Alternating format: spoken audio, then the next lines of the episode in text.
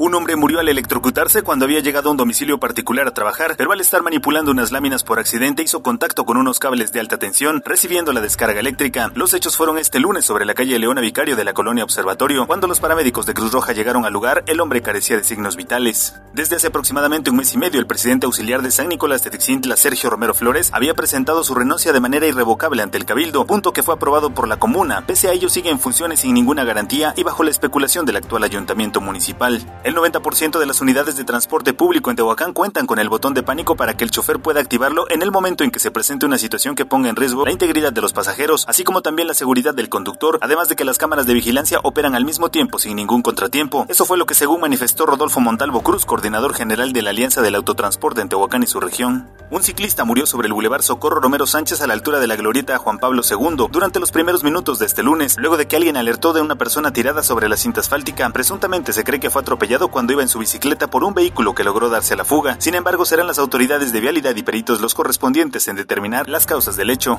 Al menos 100 personas son las que se han identificado que se encuentran en situación de calle en la ciudad de Tehuacán, provenientes principalmente de Oaxaca, Guerrero y Veracruz, dijo Grecia Lezama Rojas, regidora de grupos vulnerables y personas con discapacidad. La mayoría de estas personas han llegado al municipio derivado de un abandono por parte de sus familiares, siendo el centro de la ciudad el sitio donde se han instalado para vivir.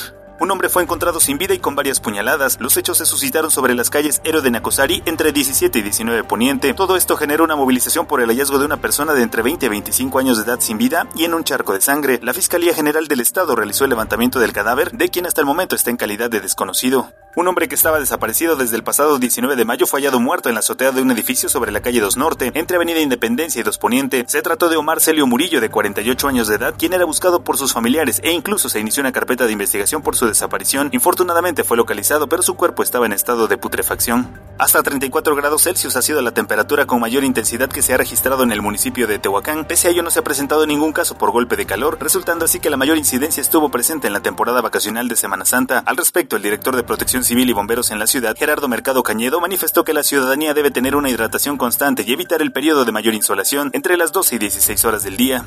Después de cuatro horas de labor, autoridades municipales de Santa María Coyomeapan y auxiliares de San Juan Cuautla, apoyadas con habitantes de esa población subalterna, lograron controlar el fuego que arrasó con flora y fauna. Todo ocurrió el pasado domingo, en donde la gente coordinada con el ayuntamiento y autoridades subalternas estuvieron trabajando para apagar el fuego en terrenos que se encuentran casi en los límites con el estado de Oaxaca.